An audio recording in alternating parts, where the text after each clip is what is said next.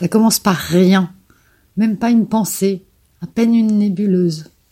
Si ce que l'on conçoit bien s'énonce clairement, ce on est à mille lieues d'une quelconque début d'expression consciente d'éventuels départs.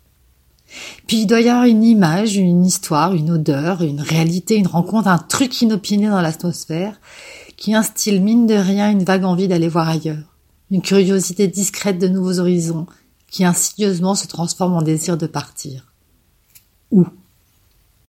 C'est la destination qui donne alors corps à des aspirations encore sibyllines.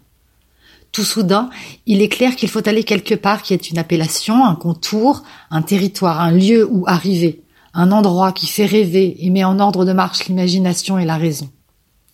Il faut désormais cesser de fabuler pour s'orienter, écarter les dilemmes et choisir et décider, exercer sa liberté.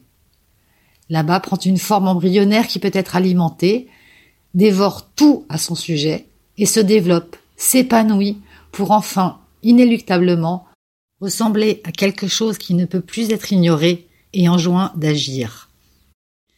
Il devient urgent que ça sorte. Au début, il s'agit juste de l'exprimer alentour, comme une éventualité, sans avoir l'air d'y toucher, histoire de tâter le terrain, de fortifier sa résolution, d'assumer aussi la cruauté des ceux qui partent, de se lancer, de ne plus pouvoir reculer, d'enclencher le mécanisme, jusqu'à se procurer le titre de transport qui entérinera ces dires fragiles et provisoires. Ce numéro de réservation est à la fois une preuve et une promesse, un laissez-passer, un camp de base. À partir de là, l'attente et l'organisation se mettent en place et en branle. L'impatience égrène des jours interminables que l'agitation remplit à coups de conjectures, de songeries et de s'infusquins, de tout ce qu'il est prévu de ne pas oublier mais dont le barda s'allègera bien.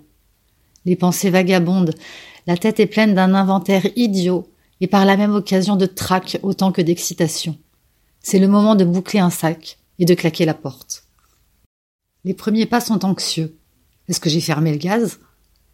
La distance vers l'inconnu est parcourue dans un entre-deux cotonneux, plein de questions prospectives.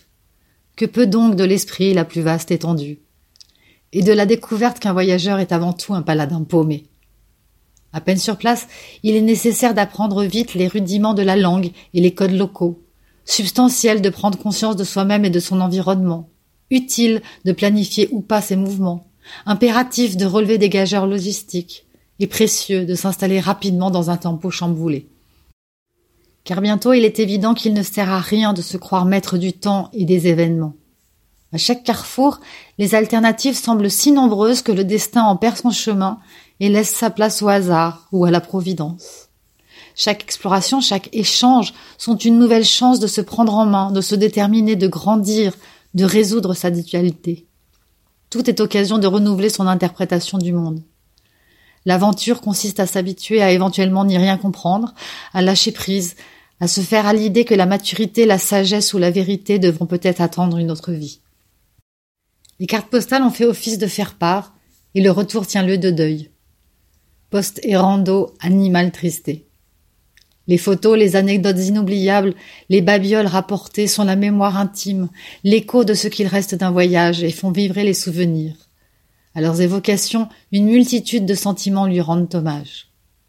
Au contraire de l'errance, le voyage n'a de sens que s'il a une fin. Mais c'est élégamment une matière hautement radioactive qui jouit d'une longue demi-vie, comme un volcan en sommeil et il n'est sans doute pas de plus belle épitaphe que de vouloir repartir.